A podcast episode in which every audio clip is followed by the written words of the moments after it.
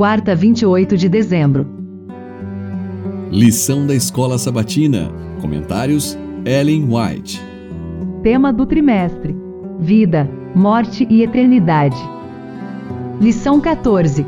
Tema: Novas todas as coisas. Não mais morte, não mais lágrimas. Depois de sua expulsão do Éden, a vida de Adão na terra foi cheia de tristeza. Cada folha a murchar, cada vítima do sacrifício, cada mancha na bela face da natureza, cada mácula na pureza do ser humano era uma nova lembrança de seu pecado. A aflição do remorso era terrível, pois quando Adão observava a iniquidade dominante entre as pessoas e as repreendia, elas respondiam acusando-o de ser o causador do pecado arrependeu-se sinceramente de seu erro, confiando nos méritos do Salvador prometido e morreu na esperança de uma ressurreição. O Filho de Deus redimiu a falta e a queda do homem, e agora, pela obra da expiação, Adão é reintegrado em seu primeiro domínio. Extasiado, contempla as árvores que um dia foram seu prazer, as mesmas cujo fruto ele próprio havia colhido nos dias de sua inocência e alegria Vê as videiras que sua própria mão tratara, as mesmas flores das quais com tanta satisfação havia cuidado. Sua mente capta a realidade daquela cena. Ele compreende que isso é, na verdade, o Éden restaurado, mais lindo agora do que quando foi expulso dele. O Salvador o leva à árvore da vida, apanha o fruto glorioso e convida-o a comer olha em redor de si e contempla uma multidão de sua família resgatada, no paraíso de Deus.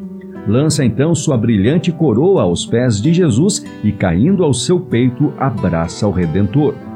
Essa reunião é testemunhada pelos anjos que choraram quando Adão caiu em pecado e transbordaram de alegria quando Jesus ascendeu ao céu, depois de ressurgido, tendo aberto a sepultura para todos os que crescem em seu nome contemplam agora a obra da redenção completa e unem as vozes no cântico de louvor.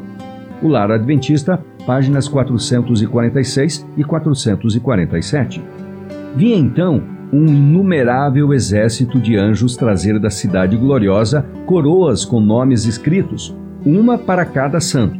Jesus pediu as coroas aos anjos e eles a apresentaram a ele, e com suas próprias mãos o adorável Jesus as colocou sobre a cabeça dos santos. Vi então Jesus conduzir a multidão dos remidos à porta da cidade. Com a mão, ele a faz girar sobre suas resplandecentes dobradiças. Então, mandou que entrassem as nações que haviam observado a verdade.